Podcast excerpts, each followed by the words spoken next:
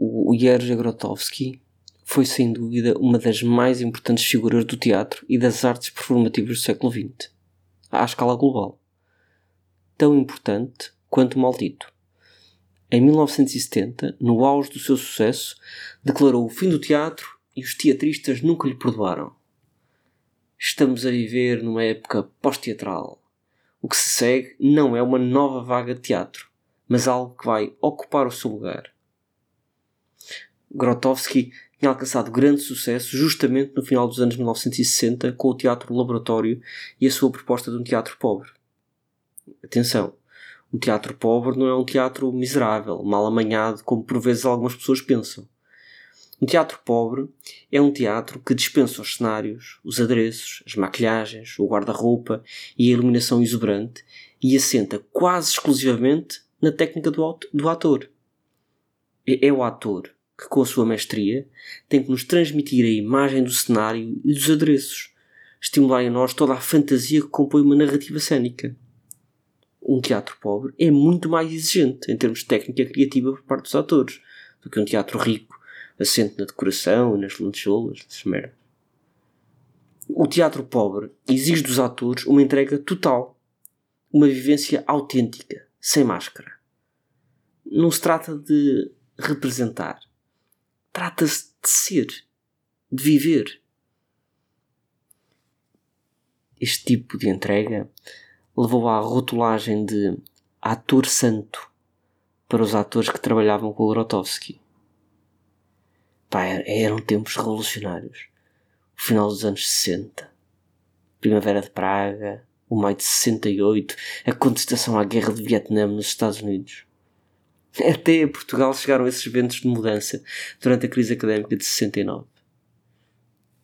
A viver sob uma ditadura com grandes dificuldades de sair da Polónia para circular internacionalmente as suas produções, o Teatro Laboratório conseguiu, ainda assim, num muito curto espaço de tempo, tornar-se a grande referência da inovação no teatro. A primeira digressão internacional deu-se em 1966, com o Príncipe Constante. No mesmo ano, o Peter Brook convidou Grotowski para dirigir um workshop de duas semanas na Royal Shakespeare Company, resultou um choque para os autores britânicos. Três anos depois, Grotowski e o Teatro Laboratório tinham conquistado os Estados Unidos e a Europa e circulavam pelos grandes festivais internacionais.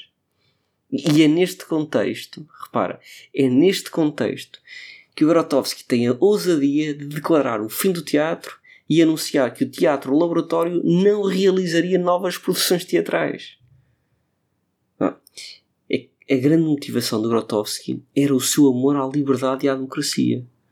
Especialmente compreensíveis se atentarmos no clima de ditadura que se vivia na Polónia e que a União Soviética tinha deixado bem claro que era para continuar, ao intervir na Checoslováquia em 68. Não é? Grotowski entendia que a arte era cultura e que havia alguns, poucos, que usufruíam plenamente dessa cultura porque a praticavam ativamente. Os artistas. Os outros espectadores, fruidores, leitores, pá, não passavam de consumidores, de vítimas da cultura, porque não tinham nela uma intervenção ativa. Fundou então o Movimento por uma Cultura Ativa. Propunha que, em vez de haver atores e espectadores, todos seriam participantes na ação dramática.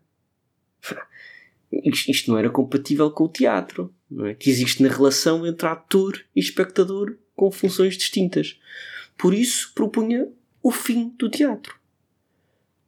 Aquilo que seguiu foi o teatro da participação ou para teatro.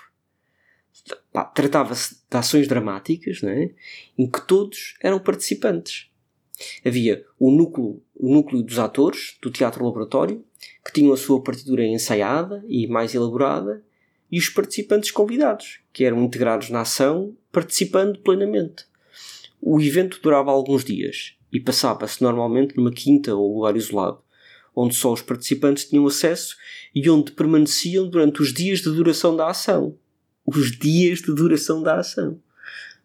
Alimentar-se, dormir, realizar as tarefas que habitualmente pertencem ao cotidiano eram ações ritualizadas, dramatizadas. não havia cá intervalos, não havia espectadores, por isso não havia quem nos contasse como era. Os raros relatos são de participantes que estavam imersos na ação dramática e não têm distanciamento crítico, ou de outros que não entenderam nada do que lá se passou, pelo que as suas descrições pá, não valem nada, não é? Valem uma merda. O parateatro foi um sucesso. Os participantes eram em número relativamente reduzido, assim o exigia o propósito, e as ações tinham durações longas e requeriam grande investimento e trabalho. Mas os participantes ficavam maravilhados com a experiência e cada vez havia mais gente em lista de espera para participar nos projetos parateatrais do Teatro Laboratório. o que é que ele faz?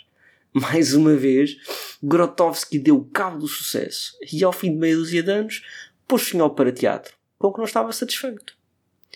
É, é que não tinha tido em consideração a preparação técnica, técnico-artística, ou, ou a falta dela, dos participantes.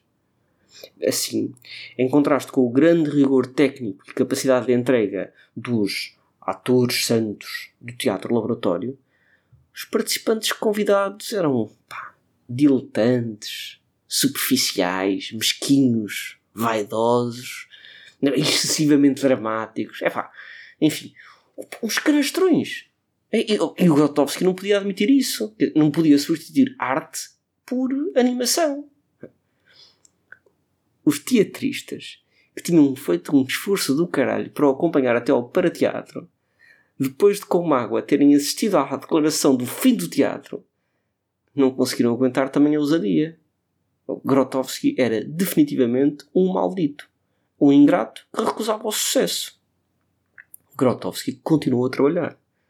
Sem espectadores, sem participantes não profissionais, cada vez mais em regime laboratorial apesar da informação sobre o que fez estar disponível, poucos se interessam sobre o que se tratou o seu trabalho a partir do fim do, do parateatro, Pá, a partir de 1976. E, no entanto, ele lança as bases para a antropologia teatral e forneceu grandes contribuições para a antropologia da performance e para os estudos transculturais. Estruturou uma metodologia de trabalho técnico-criativo sem comparação nas artes performativas, lançou pistas de trabalho que nos poderiam manter ocupados durante todo o próximo século, enfim, marcou todos os grandes criadores das artes performativas que lhe foram contemporâneos. As fases seguintes do seu trabalho foram teatro das fontes, o drama objetivo e a arte como veículo. Umas quantas dúzias de pessoas em todo o mundo que continuam a desenvolver essas linhas de investigação. Essa merda não interessa a ninguém. O que o século XXI quer é animação. Luzes coloridas, lantejoulas, purpurina, realidade virtual e o caralho.